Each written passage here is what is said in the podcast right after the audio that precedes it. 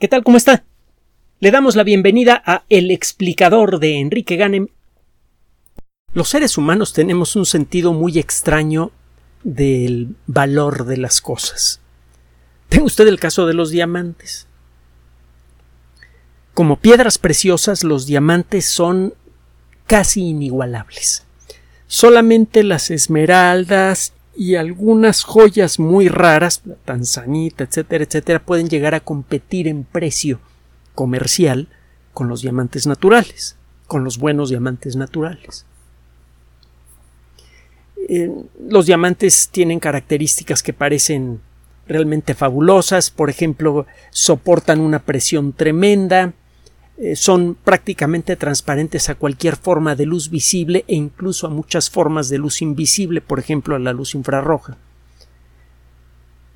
Son inmensamente duros, pueden rayar a cualquier material y no hay material que raye a los diamantes. Hay por ahí un material sintético muy extraño, muy especial, que puede, que tiene una dureza quizá ligeramente superior a la del diamante. Pero es más bien una curiosidad, no tiene una aplicación real. Como joya, le digo, los diamantes tienen un valor exorbitante. Y es cuando son más inútiles. Eh, por cierto, los diamantes no son para siempre. Si usted deja un diamante el tiempo suficiente expuesto al aire libre, se deshace, se convierte en dióxido de carbono. Los diamantes están hechos de carbón puro, y el carbón puro en una atmósfera oxidante tarde o temprano se combina con oxígeno para formar eh, dióxido de carbono. Este proceso se acelera si usted pone el diamante al fuego, algo que hizo para hacer experimentos científicos Antoine Lavoisier. Solamente un científico quema diamantes. Pero bueno, eh, y, realmente eh, obtuvo información muy interesante del trabajo que hizo. el caso es que los diamantes naturales como joyas no sirven para nada.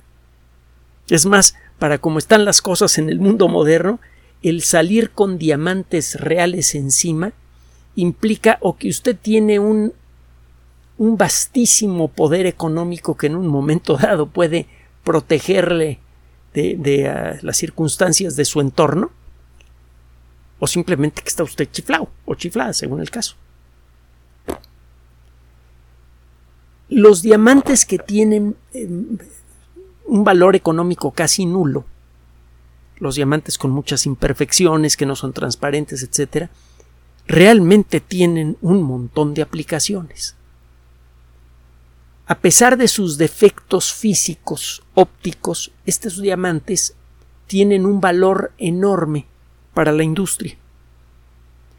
Se utilizan eh, para toda clase de cosas, cortadores de vidrio, eh, con algunas modificaciones se pueden utilizar estos cortadores de diamantes para hacer navajas muy finas que pueden hacer cortes increíblemente delgados. Por ejemplo, para cortes para microscopio electrónico, eh, una, navaja de diamante para ultramicrotomos. También, desde luego, los coloca usted en la cabeza perforadora de un eh, barreno y los usa usted para buscar agua o petróleo y alguna vez le comenté que el telescopio de 60 centímetros que en una época tuvo la Sociedad Astronómica de México, un telescopio ya de muy buen tamaño, requería de una cúpula de, varios metros de diámetro, etcétera. Este telescopio estuvo instalado en la cima del Cerro de las Ánimas en, en de en Estado de México, durante un tiempo. Eh, luego la ciudad creció y destruyó el valor observacional del lugar. El caso es que ese, el, espejo de ese telescopio lo comenzamos a tallar un amigo y yo, bajo la dirección, desde luego, de gente que sabía lo que estaba haciendo, con la ayuda de una, de, una cabeza perforadora que fue adaptada a un taladro. el taladro fue suspendido por un, eh, eh, con una eh, línea de acero desde el techo, con la longitud apropiada para que el arco que que describía el taladro y por lo tanto la punta eh, tuviera pudiera eh, iniciar el tallado de la forma apropiada del espejo parabólico de ese telescopio. Para eso se usan también los, los diamantes industriales y tienen otras aplicaciones. Ahora, los diamantes industriales naturales tienen aplicaciones limitadas a la forma. Generalmente son pequeños, de formas irregulares, y no se les puede tallar para darles una forma más precisa porque normalmente cuando hace usted esto, estos diamantes se rompen. No son diamantes que puedan eh, soportar una, eh, una, manipulación muy intensa. Se los tiene que utilizar como vienen. Y si la forma que tienen estos diamantes no es la apropiada para usted, pues no los puede utilizar y ya, no puede adaptarlos. Hay una novela de Arthur C. Clarke, una novela corta que hemos mencionado en otras ocasiones, en las que un hombre que se dedica a, cuestiones relacionadas con la geología va a la luna y encuentra un diamante gigantesco, más grande que el ratón de la computadora que tengo aquí enfrente. Un diamante gigante, transparente, bellísimo, natural. Lo trae a la Tierra lo manda a tallar, se lo da a su esposa y al poco tiempo la esposa se divorcia de él argumentando crueldad mental. Resulta que este hombre, irónicamente, estaba trabajando en el desarrollo de técnicas para sintetizar diamantes gigantes perfectos. Y justo cuando estaba terminando de prepararle esa joya a su esposa, le llega la noticia de que su laboratorio había tenido éxito en el último experimento y que ya podía construir diamantes del tamaño que él quisiera a un costo ridículo. Entonces le entregó la joya a la esposa, la dejó disfrutar unos meses hasta que sacó su, su eh, nueva tecnología al mercado y pues así le fue al muy sonso. Bueno, eh, la idea de los diamantes sintéticos es eh, vieja. varios individuos dijeron que habían logrado sintetizar diamantes entre la segunda mitad del siglo XIX eh, y el primer tercio del siglo XX. No fue sino hasta 1953 en el que se desarrollaron las primeras técnicas para la fabricación de diamantes que funcionaban de manera regular.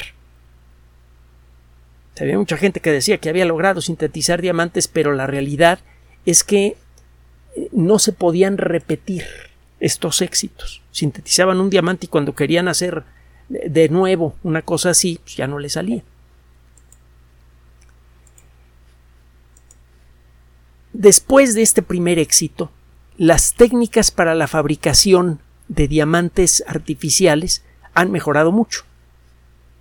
Y ahora se pueden fabricar diamantes artificiales de muy buen tamaño, con una pureza extraordinaria, al punto que es necesario a veces marcarlos con láser, es una, exigencia legal en muchos países del mundo, para que sea fácil distinguirlos de los diamantes naturales.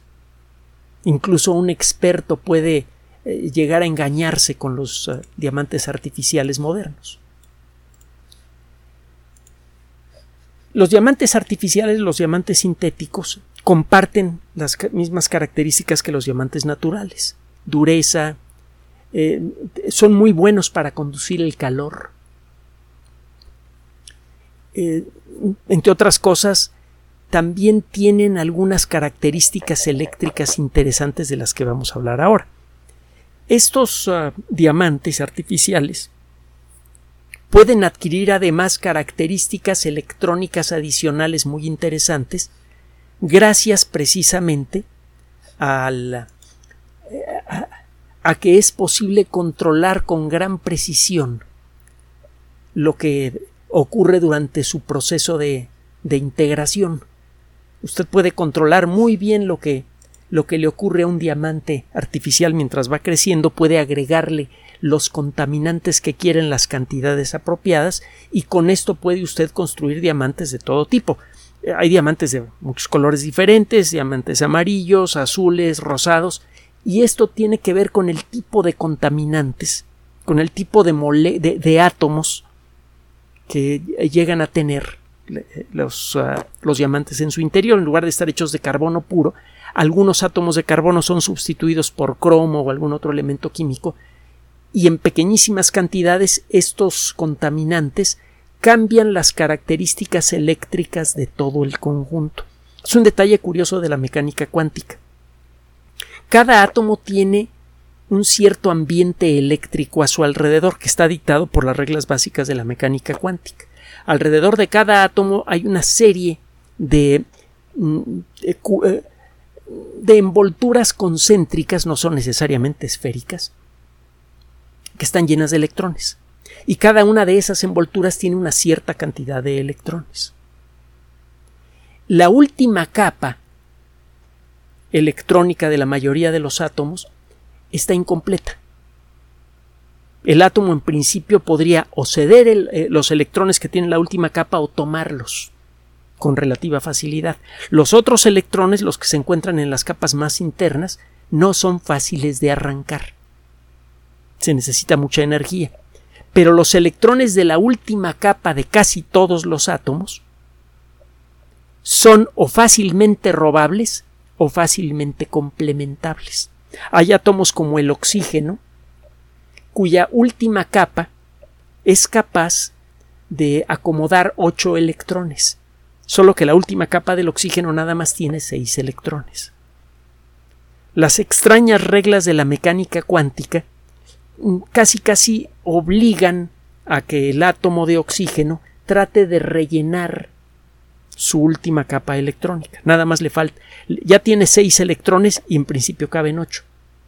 Con facilidad le roba dos electrones a cualquier átomo que se deje y esto hace que los átomos de oxígeno tiendan a cargarse en forma negativa, a tener más electrones negativos que los protones positivos que tienen en su núcleo. Es una característica del átomo de oxígeno. Cuando el átomo de oxígeno participa en una molécula, hay varias cosas que cambian. Entre otras, el, tipo de compuestos que puede construir un átomo de oxígeno, la, lista de posibilidades es muy grande, el compuesto puede ser sólido, líquido, gaseoso, incoloro, opaco, transparente, colorido. El mismo átomo cuando se une con otros átomos, genera compuestos con características físicas muy diferentes al oxígeno mismo. De hecho, las características de los compuestos químicos muchas veces son a veces diametralmente diferentes, en cierto modo, a los elementos que lo forman. Tenga usted el, el caso del oxígeno y el hidrógeno. Son dos átomos muy reactivos cada uno a su manera. El hidrógeno fácilmente puede ser atrapado por otros átomos. Por eso las moléculas orgánicas, por ejemplo la gasolina o las, las moléculas que forman nuestro cuerpo, están saturadas con hidrógeno. Por otro lado, el oxígeno, eh, bueno, el, hidrógeno es un gas transparente, etc. El oxígeno es un gas transparente, normalmente, y es también muy reactivo. También eh, reacciona fácilmente con otros átomos. Si usted junta el hidrógeno con el oxígeno, acaba usted con una sustancia líquida, no gaseosa, y esta sustancia es químicamente poco reactiva. Se necesita mucha energía para convencer a una molécula de agua de participar en una reacción química. Puede facilitarla, pero normalmente no participa en muchas reacciones químicas. Entonces toma usted dos materiales gaseosos muy reactivos y acaba usted con un líquido poco reactivo, estable. las características físicas generales del agua son, en cierto modo, diametralmente opuestas a las características del hidrógeno y del oxígeno tomados por separado. Bueno, eso pasa también con los materiales sólidos. Si usted tiene un arreglo de átomos de carbono regular, en donde los átomos parecen formar pequeñas pirámides, si usted traza líneas que unen a los átomos de carbono en un diamante, estas líneas eh, parecen trazar pequeñas pirámides. Es como si el diamante estuviera hecho de muchas pirámides moleculares pequeñas que tienen en sus vértices átomos de carbono. Este material es completamente transparente. Basta con que reemplace algunos de esos átomos de carbono por otros átomos contaminantes para que la malla electrónica de todo el conjunto reaccione de manera ligeramente diferente. El color Y el aspecto físico de un objeto depende de la forma en la que la luz reacciona a las capas exteriores de electrones de todos los átomos de la molécula. Cuando tiene usted carbón suelto, la luz normalmente es absorbida de manera muy efectiva, todos los colores de la luz son absorbidos de manera muy efectiva por los electrones exteriores de los átomos de carbono. Por eso el carbono se ve de color negro, absorbe toda la luz. Si usted toma esos mismos átomos de carbono y los enlaza para formar estructuras piramidales, las características electrónicas en conjunto de esos átomos de carbono cambian y se vuelve un material extraordinariamente transparente. Es uno de los materiales más transparentes que hay. Es algo paradójico. El carbono, eh, el carbón suelto es uno de los materiales más opacos y oscuros conocidos para, eh, eh, para la ciencia, cuando menos en el mundo natural, y el diamante es uno de los más transparentes. Están hechos del mismo material. Lo que cambia es la forma en la que los electrones exteriores de todos estos átomos de carbono responden a la luz. Y este cambio ocurre debido a las extrañas reglas de la mecánica cuántica. Cuando se forman moléculas, los electrones dejan, los electrones externos de cada átomo dejan de pertenecerle a un átomo y participan en la creación de una especie de malla externa que envuelve a todos los átomos. Y esa malla es la que determina si el material es transparente o no. Bueno, usted puede controlar eso. Usted puede, al hacer crecer diamantes individuales puede agregarle a su gusto y con gran precisión toda clase de contaminantes al diamante artificial que está usted creando para darle características idénticas a las de los diamantes más raros, por ejemplo los diamantes azules, o incluso puede inventarse un tipo de diamante que a lo mejor nunca ha sido visto por joyero alguno. Es otra de las ventajas de poder jugar con diamantes sintéticos. Los diamantes sintéticos tienen una lista de posibles aplicaciones larguísima y a veces inesperada. Por ejemplo, encuentra usted en, las primeras naves norteamericanas que lograron descender con éxito en la superficie de Venus, se encuentran unas ventanitas pequeñas que parecen de vidrio transparente y que están hechas de diamante artificial.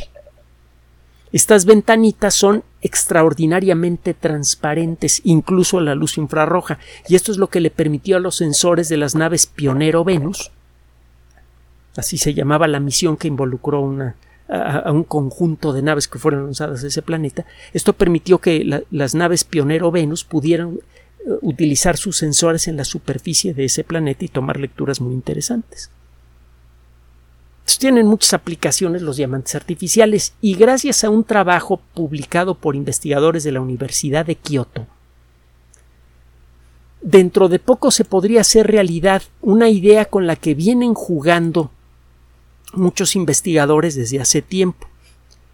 Los electrones en la cara externa de en, la parte externa, perdón, de los de, los diamantes tienen características muy peculiares. Se pueden. Basta con que cambie usted ligeramente las características de un cristal de diamante artificial para que un diamante pueda o conducir la electricidad o se vuelva un material aislante. Y esto no lo consigue usted con muchos otros materiales, no importa cuántos cuántas vueltas le dé usted a, una pieza de cobre sólida, ese cobre siempre va a conducir electricidad a temperatura ambiente. Pero usted puede fabricar dos diamantes que se ven igualitos, uno de ellos conduce la electricidad y el otro no. Tiene tiempo que esta característica llama la atención de muchos expertos en ciencia de materiales porque sugiere que jugando un poquito con la composición química de un diamante artificial, usted podría hacer un material que esté a la mitad de camino entre ambas circunstancias. Podría crear un semiconductor, como en el caso del silicio. El óxido de silicio, que es la base del cuarzo, en ciertas circunstancias permite el paso de la electricidad y en ciertas circunstancias lo impide. Esto fue descubierto en los laboratorios Bell, eh, principios de la década de los 60 y con este descubrimiento se establecieron las bases de la revolución más extraordinaria que eh, la revolución cultural más extraordinaria que ha experimentado la sociedad humana, una revolución que estamos viviendo aún ahora, la de la informática. Fue gracias a un material que a veces deja pasar la electricidad y a veces no. Si usted puede controlar cuándo el silicio deja pasar la electricidad y cuándo no, usted puede generar pulsos de corriente y esos pulsos pueden representar dos números diferentes, 1 y 0.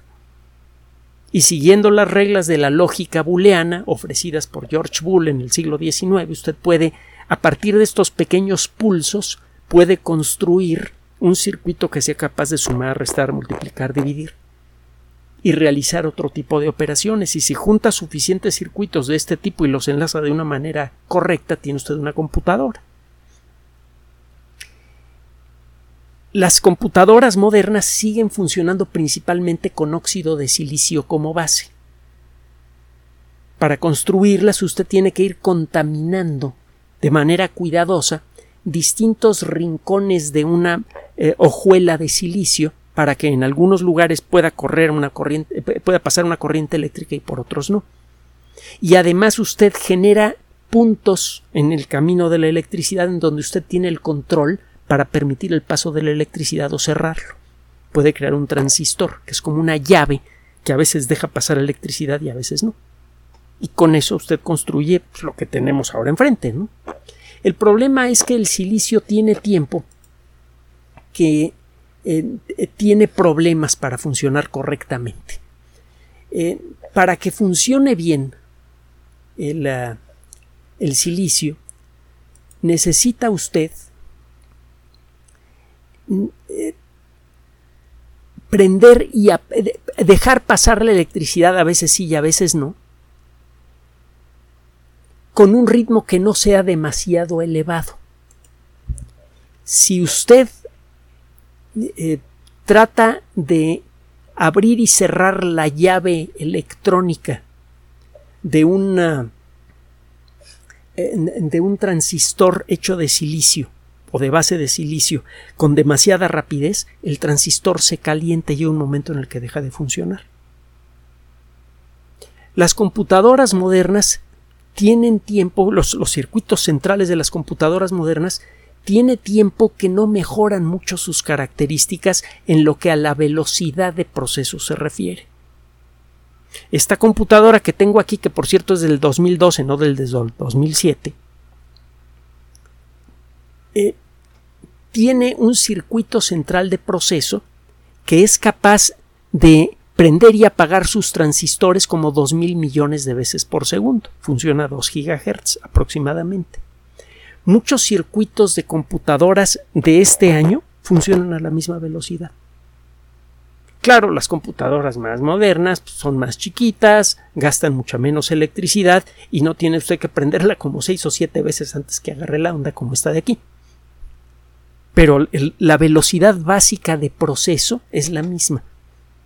Algunas computadoras modernas son mucho más rápidas porque se recurre a otro tipo de trucos para acelerarlas, como utilizar discos duros de estado sólido. Eh, las pistas que llevan información entre distintos elementos de la computadora son más anchas, así que por cada pista puede circular más información por segundo. Ese tipo de trucos pueden acelerar a una computadora, pero los circuitos básicos de las computadoras no pueden operar a una velocidad mucho mayor porque se queman. Usted puede utilizar otros materiales un tanto difíciles de conseguir, como el germanio, etcétera, para fabricar circuitos que funcionan a, velocidades mayores, que pueden prender y apagar sus transistores con mayor velocidad, con mayor ritmo, pero son circuitos mucho más caros, el precio de la computadora se va al cielo, etcétera, etcétera. Esto tiene bloqueado el desarrollo de la computación en buena medida desde hace ya una década, hasta más. Y resulta que de acuerdo con este trabajo de investigadores de la Universidad de Kioto, hay una salida. Una salida que mucha gente sospechaba que existía, pero que no se había visto en la práctica que pudiera funcionar. Resulta que han podido observar de manera directa cómo se van distribuyendo los electrones en el interior de un diamante. Es un diamante artificial de color azul que tiene pequeñas cantidades de boro. Si usted va construyendo un, diamante artificial y lo va contaminando cuidadosamente con cantidades pequeñísimas de boro durante su crecimiento, obtiene usted un diamante azul. Y estos diamantes azules, por las características de sus cubiertas electrónicas, pueden conducir electricidad de manera muy efectiva y pueden dejar de hacerlo muy rápidamente. Usted puede construir transistores que se prenden y se apagan con un ritmo mucho mayor que el ritmo que se consigue con el óxido de silicio. Hacer computadoras de diamante suena como algo pues para super ricos, ¿no? Pero no, recuerde que son diamantes artificiales. Y además no tiene que hacerlos crecer mucho para construir circuitos. Algunos diamantes artificiales gorditos son caros porque hay, hay que gastar mucho esfuerzo para construir una piedrita del tamaño, digamos, de una uña y que sea eh, perfectamente pura. Pero construir una hojuela delgada de diamante es mucho más barato. Y el diamante está hecho de uno de los elementos químicos más baratos y fáciles de conseguir, que es el carbono.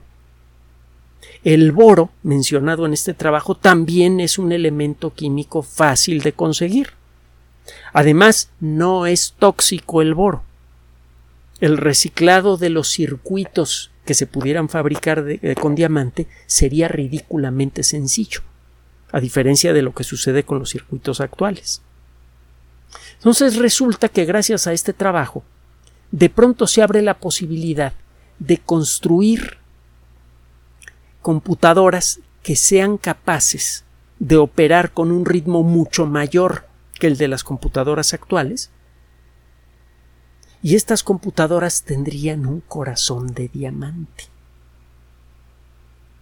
¿Quién lo fuera a decir?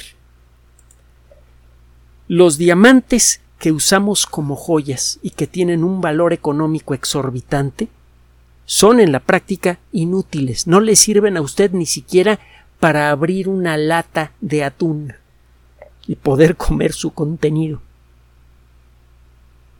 Y sin embargo, les otorgamos por convención un valor económico espectacular. Resulta que en el corto plazo, sin darnos cuenta, podríamos desarrollar de manera espectacular, aumentar en mucho el poder de las computadoras personales y, centrales del mundo.